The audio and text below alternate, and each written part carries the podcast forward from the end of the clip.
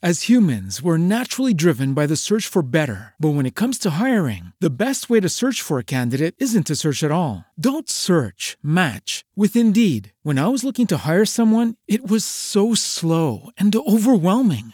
I wish I had used Indeed. If you need to hire, you need Indeed. Indeed is your matching and hiring platform with over 350 million global monthly visitors, according to Indeed data, and a matching engine that helps you find quality candidates fast. Ditch the busy work. Use Indeed for scheduling, screening, and messaging so you can connect with candidates faster. And Indeed doesn't just help you hire faster. 93% of employers agree Indeed delivers the highest quality matches compared to other job sites, according to a recent Indeed survey. And listeners of this show will get a $75 sponsored job credit to get your jobs more visibility at Indeed.com slash podcast. That's Indeed.com slash podcast. Terms and conditions apply.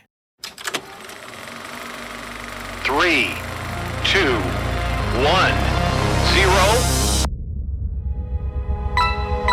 Action. Ignition sequence start. Wanna Geeks.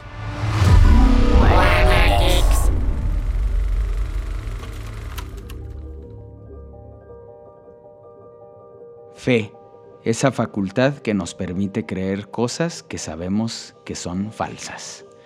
Esta es una frase que sale en la película de Drácula y que es dicha por él mismo. Y comenzamos con esta frase porque está dando inicio el ciclo de clásicos de terror en Cinemex, donde vamos a poder ver películas como Drácula, El Exorcista, La Cosa, Poltergeist y Pesadilla en la calle del infierno. Y para hablar de esta hermosa coyuntura a propósito de las festividades también de Día de Muertos y Halloween y todo esto, nos acompaña Ricardo Bailón, que es gerente de comunicación de Cinemex. Tiene seis años trabajando en la industria cinematográfica y un amante del cine. Eh, ¿Cómo estás, Tocayo? Oye, Tocayo, muchísimas gracias por la invitación. La verdad es que de este lado súper contentos para hablar de un tema que nos apasiona, que nos gusta muchísimo y sobre todo que estamos llevando a los ojos y a la vista de muchísimas personas que son amantes del género también, ¿no? Entonces, encantado de estar aquí contigo. Y también nos acompaña eh, Jerónimo Sánchez, gerente de distribución y contenido en Cinemex, con amplia experiencia en medios y contenido audiovisual. Y bueno, es, es, es, un gusto que estés por acá con nosotros también, Jerónimo. No, hombre, el gusto es mío. Muchas gracias por la invitación. Nosotros estamos encantados de platicar con ustedes y platicar de, de algo tan apasionante como el cine y sobre todo el género de terror que, que nos fascina. Y no, el, el, al contrario, es, es, un gusto para nosotros que estén ustedes dos aquí. Y también está Joaco, nuestro analista estrella, eh, platicando un poquito del cine y del terror. ¿Cómo estás, Joaco? Muy bien, muy bien. Gracias por aceptar nuestra invitación y, claro, por invitarnos a este ciclo de terror de, de estos meses de finales del año. Muchísimas gracias. No, gracias a ti, Joaco. Y bueno, antes de, de dan, dar rienda suelta a la plática, quiero contextualizar un poco y a ver, eh, por ahí dicen que, el cine comenzó, eh, el terror comenzó casi, casi en cuanto se exhibió la primera película de, cine, porque es eh, inherente al, ser humano estas sensaciones de miedo y todo. Eh, pero bueno, para, dar eh, un contexto y, y, ubicarnos como en el tiempo, la primer cinta considerada de terror fue La Mansión del Diablo, dirigida e ideada por George Méliès, que se estrenó el 24 de diciembre de 1896 en París. Y con este contexto eh, ya eh, tenemos más de 100 años incursionando en esto del terror y quisiera comenzar preguntándoles, Ricardo y Jerónimo, ¿por qué esta selección de películas de Drácula, El Exorcista, La Cosa, Poltergeist y Pesadilla en la calle del infierno? Fíjate, Tocayo, que para nosotros es súper importante escuchar a nuestros invitados, ¿no? Nosotros le llamamos invitados a todas las personas que vienen al cine y que nos acompañan a vivir la experiencia cinematográfica todos los días de la semana. Y si nos jactamos de decir que somos la magia del cine, bueno, pues queremos eh, sumarle algo a la experiencia de la gente Y ellos son los que realmente están pidiendo este tipo de materiales, ¿no? En el momento en el que nosotros decimos se va a abrir el ciclo de clásicos del terror, automáticamente desde dos meses antes, la gente ya nos está escribiendo diciendo por qué no ponen esta, por qué no ponen la otra. Obviamente hay una fuerte labor de curaduría de este lado Claro. para entender cuáles son los títulos que sabemos que van a causar revuelo, que la gente va a querer ir al cine a ver, que van a disfrutar, ¿no? Y también saber que son películas de calidad, porque hay muchas, muchas veces que la gente pide eh, ciertas películas que para cierto nicho son importantes, pero para otro no lo son. Entonces, estas son las películas que más revuelo han causado a lo largo de los años y que sabemos que seas chico o seas grande, sin importar el tema generacional, va a ser de una gran aceptación para todo nuestro público. Así es, y justo el por qué muchas veces, pues en, en octubre sabemos que es un mes que normalmente todo el mundo relaciona, pues obviamente por la cercanía con el Día de Muertos y, y nuestra cultura de cine anglosajona también con Halloween. Pues bueno, Cinemex ya tiene más de cinco años haciendo un ciclo de clásicos de terror en octubre. Este año nos tocó curarlo, a mí por primera vez. Y bueno, fue justo como dice Rich, buscar un equilibrio entre lo que el invitado quiere y también ofrecer una experiencia nueva. ¿no? Tenemos películas que sin duda son exitosas, que inclusive si las pones en febrero o en diciembre o donde sea van a, van a tronar, va a ser un hitazo como El Exorcista, que aún hoy sigue considerada como una de las películas más terroríficas de la historia. Entonces son películas que sabemos que la gente quiere ver y nosotros encantados de ponérselas en la pantalla gigante. Y hay otras que son justo, queremos darle una, una experiencia nueva y, de repente que la gente pueda revisitar o inclusive ver por primera vez una película en el cine que ya es un clásico o que ya es de culto. Y en este caso un poco el concepto lo estábamos pensando justo en cuanto a los grandes maestros del terror, ¿no? Es decir, ¿Cómo, ¿Cómo le damos al público, a nuestros invitados, una experiencia que además de, terrorífica tenga un- una especie de asidero, algo que las una y bueno, buscamos justo tener a los grandes maestros, como, como decían ustedes, pues tenemos una alineación que va desde Drácula hasta películas que son un poco más para conocedores como The Thing o Poltergeist a nosotros nos aterrorizaron de chicos y queremos pasarles el terror a los, a los nuevos jóvenes. Claro. Oye, y hablando de experiencias, quiero comentarles que me invitaron a la función que da arranque este ciclo de clásicos de terror, que fue una función especial de Nosferatu, que fue musicalizada en vivo por Tripnotic. Y bueno, a ver, eh, estoy muy agradecido. eh, fue, fue una experiencia eh, pues con ver una de las películas más importantes, pues no nada más del cine de terror, sino de la historia. Y bueno, ambientada por este gran grupo, eh, quisiera preguntarles eh, cómo surge esta iniciativa que, bueno, gente como yo apreciamos mucho, ¿no? Fíjate que esta parte es súper interesante porque si bien cada año estamos súper listos para estrenar nuestro ciclo de clásicos del terror en Cinemex, en esta ocasión la alineación es fenomenal, o sea, ya lo platicaba ahorita Jero, o sea, desde el principio, desde que anunciamos qué películas iban a hacer, eh, la crítica fue muy favorable para esta selección, entonces dijimos, ¿cómo le hacemos para que volteen a ver esto antes de que empiece? Entonces nos dimos a la tarea de ponernos a pensar qué tipo de experiencia podía ser ese factor diferenciador que volteara, eh, que hiciera a la gente voltear, pero no únicamente para ver las películas, sino para vivir una experiencia que nunca antes habían vivido, ¿no? Entonces, en ese momento, Jero encontró eh, pues este aniversario número 100 de Nosferatu y dijimos, creo que puede ser una gran idea que por primera vez mucha gente la ve en el cine, ¿no? Porque es una película que si bien cumple 100 años,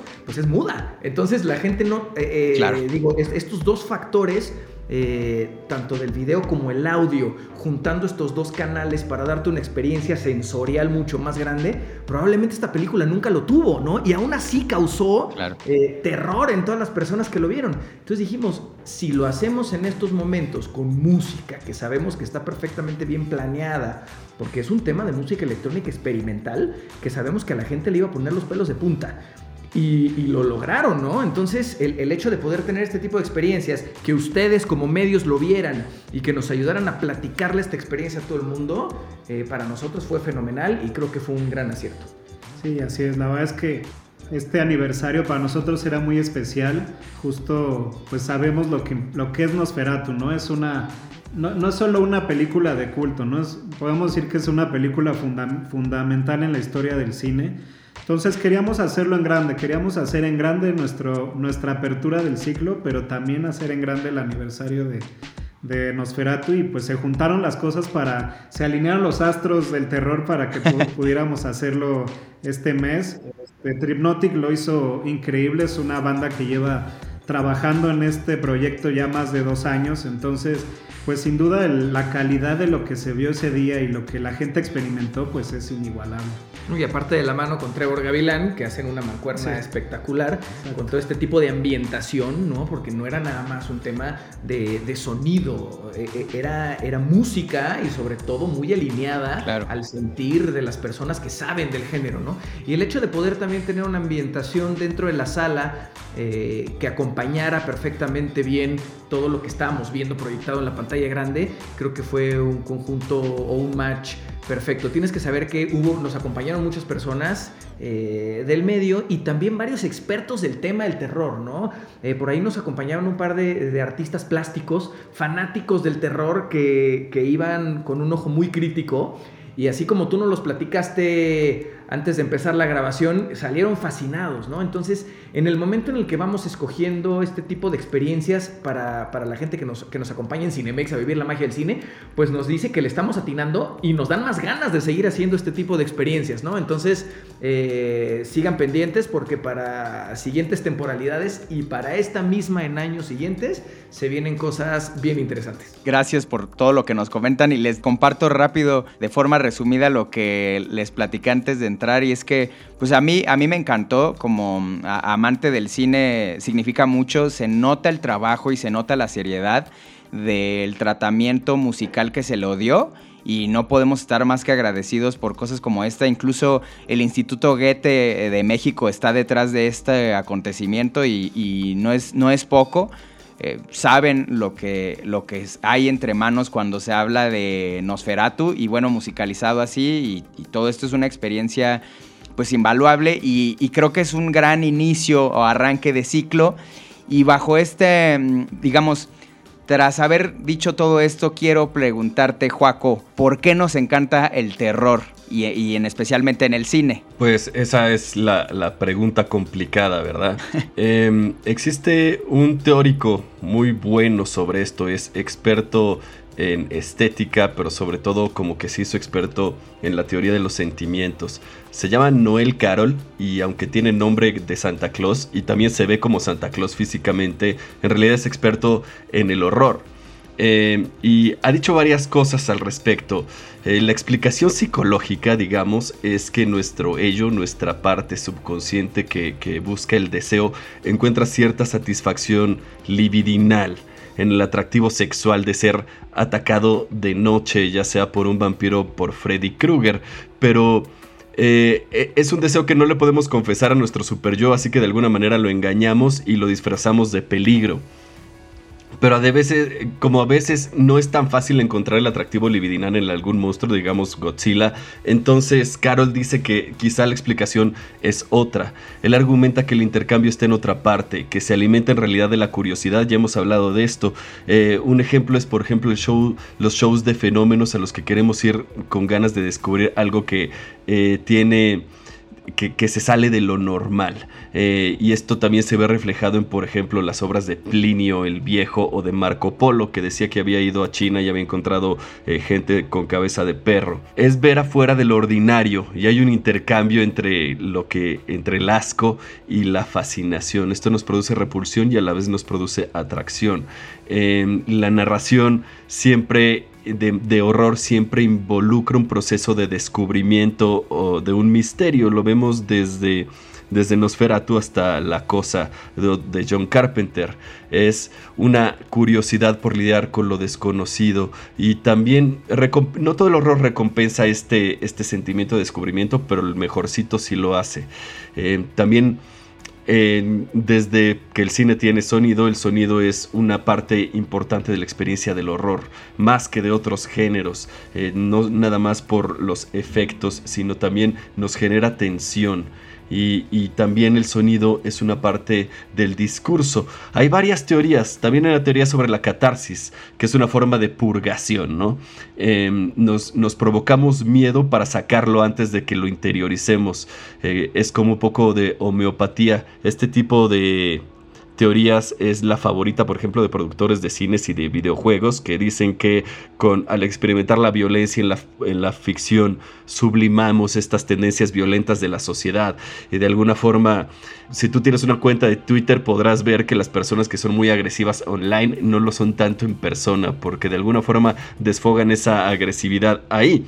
Hay otra teoría, la teoría aristotélica dice que hay eh, narrativas que son apropiadas para la gente, sobre todo para la gente decente. Dice que tienen una función educativa y ya lo platicamos de esto cuando platicamos de No abras la ventana. Clarifica nuestras emociones de alguna manera, nos educa y nos enseña a cuáles son los objetos apropiados para tener o compasión o miedo. En el caso del terror no es compasión sino asco, asco y miedo. Tú no quieres tocar un zombie porque es asqueroso. Hay cierto miedo al contagio. Eh, tampoco a Drácula, aunque a veces veces es presentado como muy, muy, atractivo. En cuanto ves los dientes, luego, luego intuyes al depredador, el peligro. Eh, entonces hay una forma de regular nuestras emociones y de prepararnos por una situación peligrosa. Ya sabemos cómo reaccionar porque hemos visto a, Cindy o a Ripley o a Clarice enfrentar el peligro ficcional. Entonces cuando nosotros nos enfrentamos con un peligro mortal de verdad, eh, de alguna forma podemos enfrentarlo con la cabeza fría. Eh, ya nos entrenamos para eso. Hemos vivido esa historia un montón de veces porque eso es lo que son las historias. Eh, son educación para el futuro. ¡Wow! Qué interesante las, las, perspectivas que nos das de eh, el asco y las historias que acompañan estas películas, Juaco. A partir de, de esto que nos dice el eh, Juaco del, del, del, miedo, el terror y algo que nos mencionó también Jero. De, de pasar el miedo a las nuevas generaciones, el nuestro miedo. ¿Por qué es importante, Rich y Jero? O sea, ¿Por qué es importante pasar ese miedo y que tengan acceso eh, a, a, estas películas eh, las nuevas generaciones y obviamente pues volver a disfrutar de ellas eh, quienes disfrutaron ya en su momento? ¿Por qué? ¿Por qué es importante? Fíjate que yo creo que es una explosión de creatividad el poder inventarte historias completamente fuera de lo común eh, eh, me encantó la, la, palabra que usaste ahorita, Joaco, el hecho de, de, de, cosas desagradables y asquerosas. Claro. A mí me parece fenomenal, porque justo es algo que, que, que vimos mucho en El Exorcista, uh -huh. que vimos mucho en cada ataque de todos los vampiros de las películas de terror de toda la historia. Siempre hay mucha sangre, siempre hay gente descuartizada, pero sobre todo es un trabajo de arte súper interesante. Fíjate que es esto que les voy a platicar ahorita y tú tampoco te lo sabes, Jero, pero el día del evento de Nosferatu, hasta parecía que estaba todo planeado fuimos a comer a un restaurante y en la mesa de, al lado estaba un señor que me pareció muy conocido desde el principio. Entonces me puse a eh, pues a, a, tratar de, de, de, estoquearlo y ver eh, quién era. Y de pronto el señor volteó, se dio cuenta que lo estaba viendo y me cerró el ojo. Ahí me di cuenta que el señor era Rick Baker, que era este eh, maestro del maquillaje de películas del terror, que por cierto fue ayudante dentro del tema del, del maquillaje de, del exorcista. Entonces, eh, claro que en ese momento dije, a ver, si lo hubiéramos planeado no hubiera salido y de haber sabido que estabas en México te invitábamos a la función, ¿no? Entonces, justo hablando de este señor, se me ocurre eh, justo decirte que, que hoy en día muchas cosas que son efectos especiales, la gente ya llega a entenderlo como, ah, son efectos especiales, no existen. Claro. Sin embargo, en estas películas que en algún momento se hicieron con maquillaje 100% artesanal, eh, las, las, generaciones más jóvenes se dan cuenta de cuál era todo ese proceso creativo que tenían los directores eh, para poder crear no nada más una historia, sino escenas que te llevaran por completo a formar parte de un mundo que a lo mejor solo existía en tus sueños, ¿no? Entonces, eso es fenomenal y, y, y hoy lo estamos logrando eh, a través de una experiencia eh, muy completa, porque muchos, digo, estamos a, hablando de películas en donde casi todas son de los 80s, ¿no? Nada más tenemos una eh, un poco 70, más nueva, por así decirlo, pero que muchos de nosotros no habíamos visto en el cine. ¿Sabes? Entonces el poder vivir eso de nuevo en la pantalla grande, con un audio de primerísimo nivel,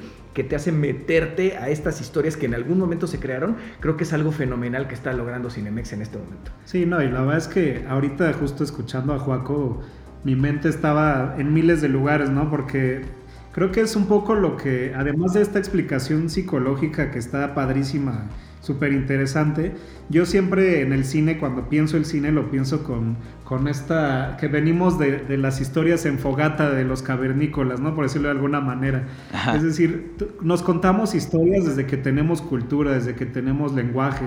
Claro. Y poco a poco, pues desde esas fogatas hasta las pinturas, hasta hoy en día con el cine, las plataformas, lo que sea, nos encanta que nos cuenten historias.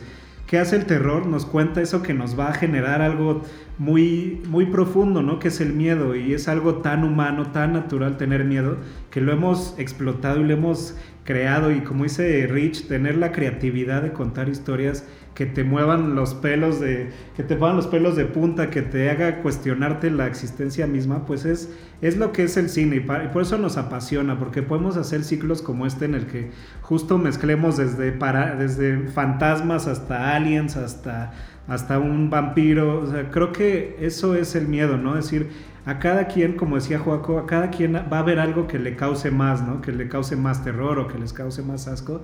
Ahorita que decías de los de estos freaks de, de circo, pues obviamente uno piensa en Todd Browning, en este clásico de freaks y, y te vuelves loco, ¿no? Es, es esas películas que son bien difíciles, pero es terror, ¿no? Y es terror eso como es terror hoy en día ver este Nope, ¿no? O ver Get Out, o sea, son Claro. tenemos esta capacidad como humanos de contarnos historias y al mismo tiempo de, de generarnos tanto terror que, que es apasionante, ¿no? Y, y creo que eso justo presentárselo a las nuevas generaciones, pues como dices, es fundamental, ¿no? Que conozcan de dónde venimos. Ah, Si pudiéramos haríamos un ciclo todo el año, creo que pues la historia del cine es este, como, como estamos viendo, ¿no? De 100 años y más ya. Y pues bueno, tenemos, eso sí, vamos a tener oportunidad de seguir explotándolo por mucho tiempo porque pues, el cine aquí sigue y, va a seguir por un buen rato, ¿no? Claro, y hablando de lo que dicen Jero y Rich de, de creatividad, a ver, justo, eh, a ver, todas, ¿no? Pero la que, la que tengo muy presente de que es un derroche total de creatividad es Drácula, ¿no? Eh, todo mundo sabemos que, que hay un. que los presupuestos siempre son apretados, ¿no? Scorsese por ahí una vez dijo: siempre va a faltar dinero. Y hay un momento en el que Drácula, eh, pues tiene que expresar una guerra y cosas así. Y lejos de decir, híjole, pues, o sea, ¿cómo, cómo vamos a hacer este gastadero en un ejército y eso? Hay ahí como, como una especie de teatro de papel maravilloso, Sí. así maravilloso de verdad, sí. que, que dices, claro, ¿no? Ah, en, en la actualidad, ese ingenio, muy en especial en ese tipo de cosas, ya desaparece porque ya es como muy lógica la resolución que es con CGI, ¿no? Así de, ah, ok, pues si no tenemos este, al ejército, With Lucky Land slots, you can get lucky just about anywhere. Dearly beloved, we are gathered here today to. Has anyone seen the bride and groom? Sorry, sorry, we're here. We were getting lucky in the limo and we lost track of time. No, Lucky Land Casino, with cash prizes that add up quicker than a guest registry. In that case, I pronounce you lucky. Play for free at LuckyLandSlots.com. Daily bonuses are waiting. No purchase necessary. Void where prohibited by law. 18 plus. Terms and conditions apply. See website for details. Okay, round two. Name something that's not boring. A laundry? Ooh, a book club. Computer solitaire, huh? Ah, sorry, we were looking for Chumba Casino. That's right. ChumbaCasino.com has over 100 casino style games. Join today and play for free for your chance to redeem some serious prizes. ChumbaCasino.com. No purchase necessary. Void where prohibited by law. 18 plus terms and conditions apply. See website for details. hay que hacerlo con CGI. Y ahí se prestaba a crear otras formas visuales de expresión con este afán de... Y no trata de engañar a nadie, ¿no? Te muestra lo que es, Claro. pero lo hace de forma magnífica y eso hace que una pieza eh, sea sumamente diversa, ¿no? Y, y- y complementando lo que dicen, todas las demás películas están plagadas de estos... eh, invenciones que dan forma al cine que, que consumimos actualmente, pues es, es algo que pienso. Sí. Y, y bajo ese contexto, eh, quiero preguntarte, Joaco, ¿cuál crees que es la diferencia fundamental eh, por ejemplo, ahorita yo dije de la, in- de la creatividad y el CGI, la comparación de, de nuevas formas de creación. ¿Cuál es la diferencia fundamental del cine de terror antes y el que tenemos acceso ahora, hoy en día, Juaco? Wow, qué pregunta. Eh, yo creo que ha cambiado mucho. El cine de terror tiene sus eras. Es muy diferente verlo, eh, como decíamos, en Frankenstein. La gente no, le no se refería a cine de terror, entonces no existía ni siquiera el concepto. Era simplemente algún tipo de cine de misterio. Tenía elementos fantásticos, pero que en realidad venían eh, del expresionismo alemán, en donde la forma estaba en función más del sentimiento que, que de la naturaleza, digamos, de la realidad. Eh, también tiene muchos elementos románticos que eh, también va, va muy en armonía con eso, en donde este sentimiento es tan fuerte y tan poderoso que no nada más es disruptor, puede destruir a la sociedad, sino también puede romper las reglas de la naturaleza, de la vida y de la muerte. Eh, mencionaste Mencionaste Nosferatu, mencionaste Drácula, que viene mucho eh, eh, en este tenor, pero va cambiando muchísimo. Por ejemplo, eh, más entrado el siglo, el, mismo vampiro tiene otro tono, eh, principalmente con actores como Bela Lugosi y otras interpretaciones que también son clásicos del cine, pero que se alejan un poco de la obra original y sobre todo de la obra de, Nosferatu, eh, que, es una de las mejores películas de la historia a mi parecer.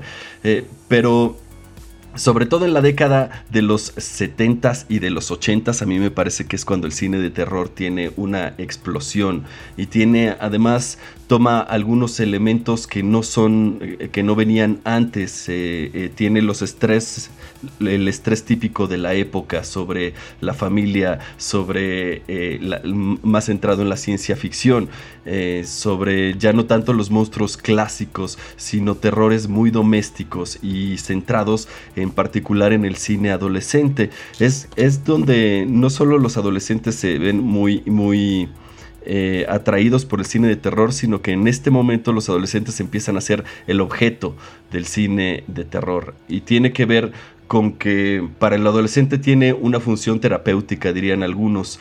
Todos hemos tenido esta etapa en la que tenemos miedo a nuestras emociones, pero la película del horror eh, se ubica entre dos etapas psicológicas importantes, que es la etapa anal, que tiene que ver con lo asqueroso, y la genital, que tiene que ver con el deseo sexual. Eh, apela a una transición entre lo infantil y lo adulto, que cuando digamos, no podemos aceptar una fantasía sexualizada o adulta, damos un paso hacia atrás hacia la fantasía asquerosa y violenta. Eh, la película de horror es una herramienta de experimentación controlada, como ya había mencionado, para sentir en todo caso lo que no podemos sentir de manera, digamos, abierta. Decía por ahí Novalis que, que el deseo sexual es a veces un deseo reprimido por comer carne humana cruda que, cubrimos este deseo de, muerte y de violencia con este deseo erótico primario de la vida. Actualmente la película de horror tiene muchísimos eh, elementos que son puramente sociales. Y tú mencionaste dos películas importantes, las de Jordan Peele, que hace hincapié en estreses sociales que tiene que ver con la relación entre las razas y entre las clases. Con una teoría de, de horror, en realidad está presentando una crítica social que normalmente es más común en la película de humor, en la comedia. Hay un vínculo eh, invisible entre el horror y la comedia que en realidad nada más cambia por el tono.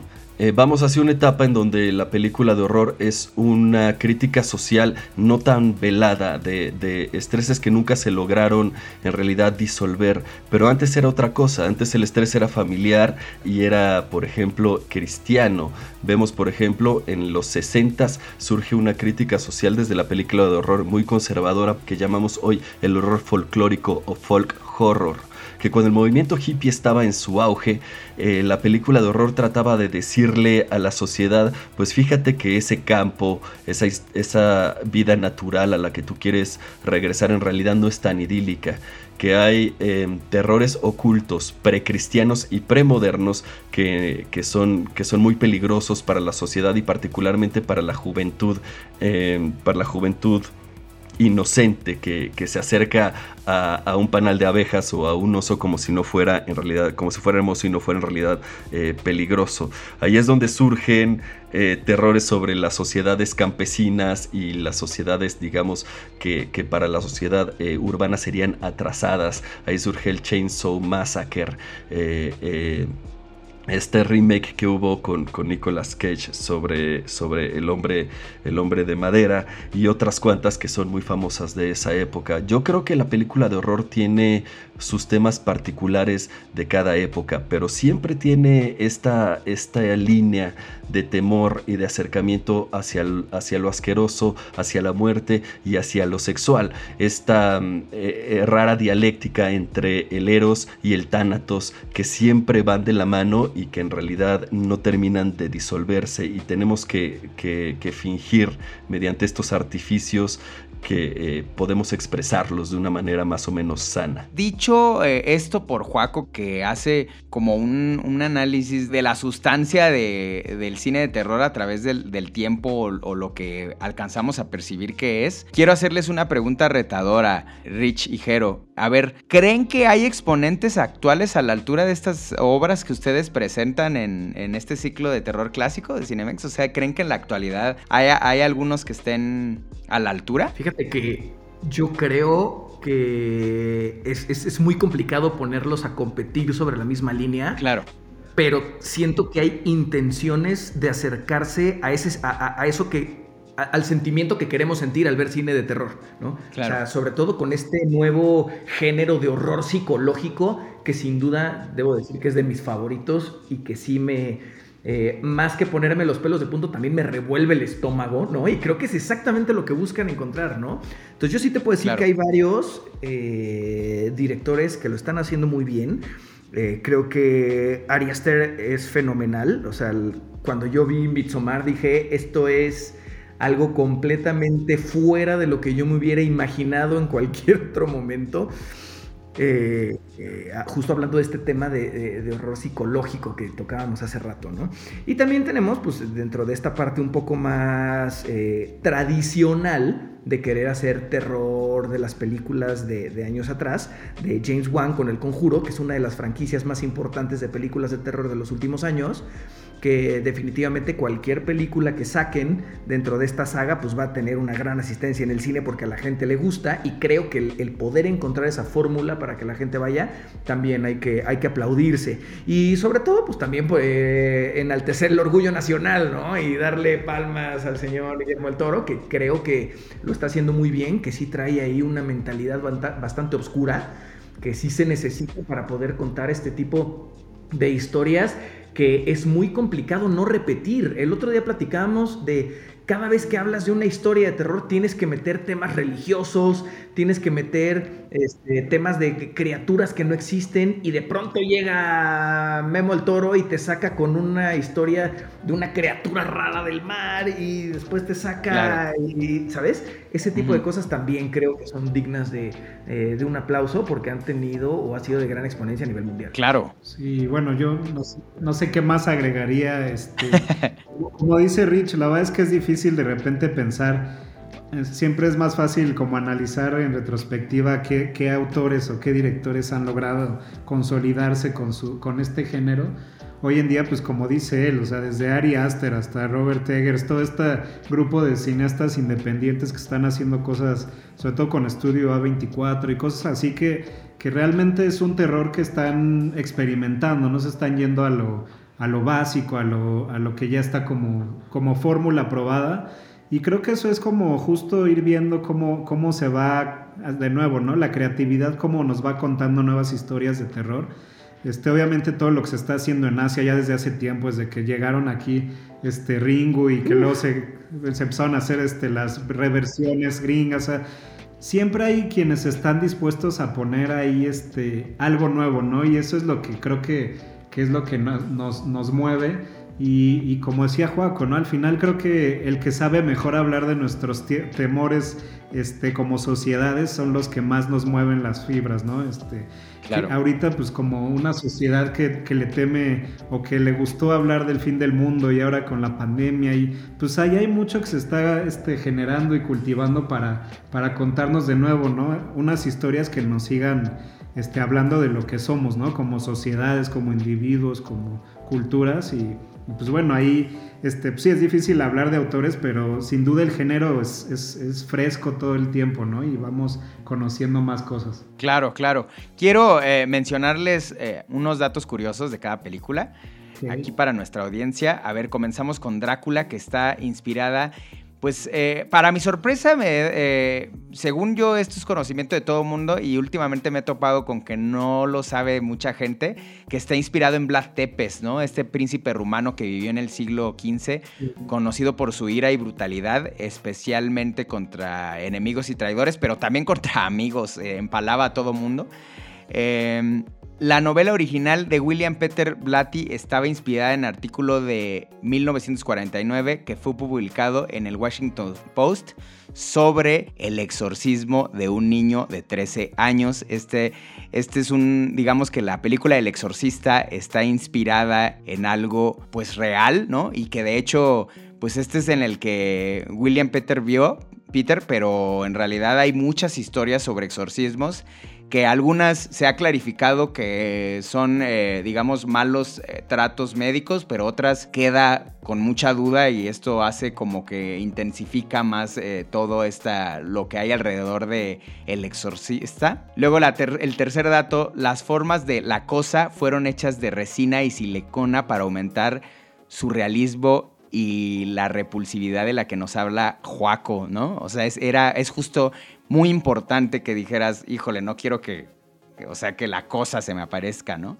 Eh, respecto a Poltergeist, alguno, esto está súper fuerte, algunos de los cadáveres de la piscina en, en, el final eran esqueletos de personas reales, así que luego se tienen que chutar este tipo de cosas, ¿no? Y ya el último datito de Pesadilla en la calle del infierno o Pesadilla en la, de la calle Elm, Wes Craven contó que la inspiración detrás de la historia de Pesadilla en la calle del infierno es una noticia que leyó en el periódico. Justo hablaba de un chavo que no podía dormir y tuvo un montón de conflictos médicos, como que no se podía curar y al final del día eh, estaba muerto en su habitación. Nunca quedó como muy claro qué pasó. Y lo más loco es que hubo varios sucesos del mismo estilo en los alrededores y en ese tiempo. Y bueno, a raíz de esto, fíjense cómo eh, esa gran frase de que la realidad supera la ficción, pues es verdad, ¿no? Eh, antes de pasar a nuestras conclusiones, quisiera preguntarles, Rich Hero, eh, ¿de cuándo a cuándo eh, es la, este ciclo? Eh, y, y, platícanos un poquito cómo, dónde la podemos ir a ver, cómo podemos ir a ver estas películas y las fechas. Claro, sí, a partir justo del 6 de, de octubre este, arrancamos, vamos a, a más de 100 cines en toda la República y van a estar en esos 100 cines las 5 películas en, distintos días, pero bueno, es cosa que busquen en su cartelera, en la aplicación de Cinemex o en, en la página web, ahí pueden ver cuál está ese día, va a haber dos funciones por día, este, van a estar mezcladas, pero, pero sin duda van a, van a tener la oportunidad de ver las 5. Eh, esperamos que dure más o menos 3 semanas la exhibición. Y la cartelera se la pueden encontrar tanto en el sitio web cinemex.com o en la app Cinemex, en donde justo la pueden identificar por el póster tan peculiar que, logramos hacer para este ciclo. Es un póster hecho por un artista mexicano que le quedó fenomenal, ¿no? Eh, también estamos muy, muy contentos con eso. Claro. Creo que también le dio mucho, mucho sentido a lo que queríamos expresar con este, con este ciclo. Así que a partir de este jueves los invitamos a todos a que vayan a Cinemex a vivir la magia del cine con este ciclo de clásicos del terror que por quinto año consecutivo estamos trayendo para todos ustedes y que se va a poner mejor para los siguientes. Y de verdad se lo recomiendo, arrancó, arrancó fuerte, ¿no?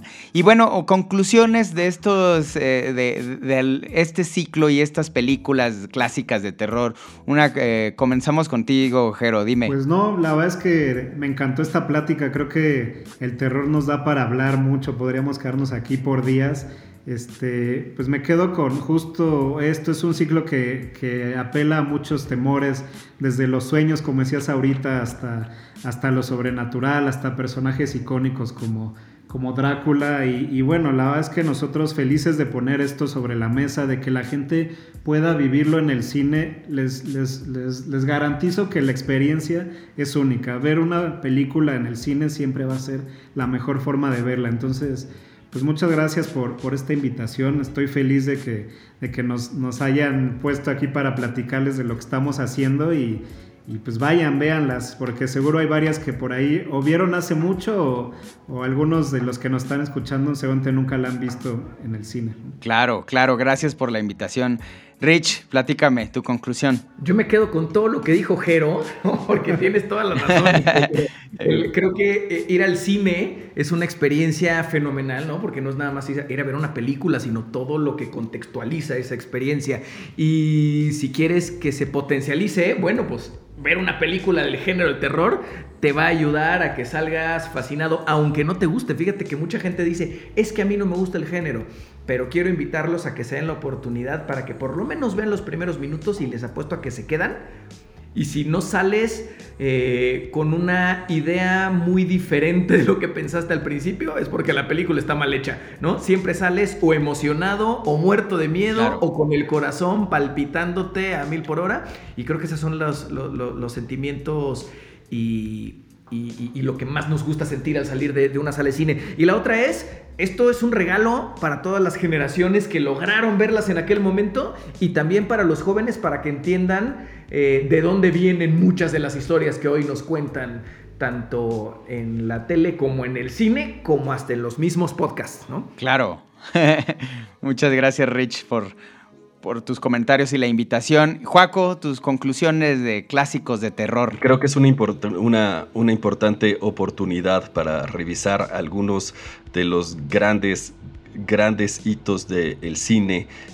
una, una forma además muy, talento, es donde lo que se ve en estas películas es mucho talento, eh, eh, una forma de expresar ideas de una manera un poco más segura. Las historias de horror normalmente son historias de invasión eh, de tu país, de tu grupo cercano, de tu familia, de tu hogar o de tu identidad. Normalmente el cine es un umbral, un umbral que nos invita a dejar el mundo cotidiano para adentrarnos de una manera segura a un mundo de sueños y de pesadillas y nos hace explorar los terrores de esta sociedad en momentos específicos de nuestra historia. Este ciclo de horror es un momento para explorar esos, esos específicos momentos históricos, es una oportunidad casi antropológica que, que nos hace entrar en nuestra propia psique para descubrir qué es lo que nos da miedo, qué es lo que nos provoca fascinación y repulsión. Yo los invito a ver todos estos cines, gracias a Cinemex por esta oportunidad y creo que creo que eh, es, una, es una buena oportunidad para, para ver esto. Muchísimas gracias. No, muchas gracias a ti, Juaco. Y a ver, yo hablando de las películas, bueno, es, es una gran oportunidad, un derroche de creatividad. Creo que eh, revisitar esta, estos filmes eh, significa también expandir nuestra creatividad. Últimamente ya todo es cada vez más similar entre sí y regresar en el tiempo es desubicar o, o, o, o re, reentender la realidad que vivimos del cine ahora y ver cuáles fueron su, sus inicios para poder permitirnos dilucidar cosas distintas Creo que por eso es importante el cine clásico y en este caso de terror. Y también un, unos, unos aplausos, palmas para Cinemex porque aparte se ve que nos traen esto con el respeto del mundo, ¿no? Eh, además de estas grandes películas son traídas con mucho cariño, ¿no? Con artistas mexicanos que te musicalizan en vivo o hacen ilustraciones dignas de llamarse arte y se nota el trabajo serio y el cariño al cine y no queda nada más que agradecer. Gracias, gracias eh, Rich, Jero, por habernos acompañado desde Cinemex. Significa, significa mucho y los escuchamos, sabemos que aman lo que hacen y lo que ustedes mismos ponen. Eh, el cine que nos traen es algo que ustedes quisieran ver y que nos quieren compartir y eso significa mucho. Y gracias Juaco también siempre por tus análisis y por descolocar la conversación de formas positivas en las que nos dejan ver otras perspectivas. Gracias también Héctor en los controles, Javier en producción general y Luisa Cantú en dirección general. Y bueno, De nuevo, gracias por habernos acompañado, Jero, Rich, Juaco. Gracias. Gracias a ti, Tocayo. Gracias a todos. Espero que, que haya sido de su, de su agrado. Para nosotros fue fenomenal esta plática.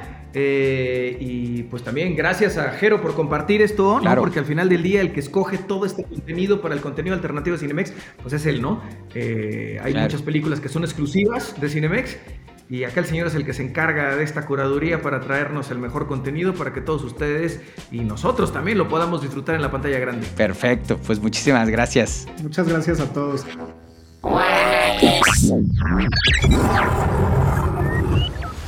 Suscríbete a Guana Geeks, una producción original de Audiocentro. Con la participación de Ricardo Yaguaca y Joaquín Ortega. Edición Héctor Mondragón. Producción Javier Martret. Dirección General Luisa Cantú. Audiocentro. Judy was boring. Hello. Then Judy discovered ChumbaCasino.com. It's my little escape. Now Judy's the life of the party. Oh, baby, Mama's bringing home the bacon. Whoa, take it easy, Judy. The Chumba life is for everybody. So go to ChumbaCasino.com and play over 100 casino style games. Join today and play for free for your chance to redeem some serious prizes. ChumbaCasino.com. No purchase necessary. Void where prohibited by law. 18 plus terms and conditions apply. See website for details.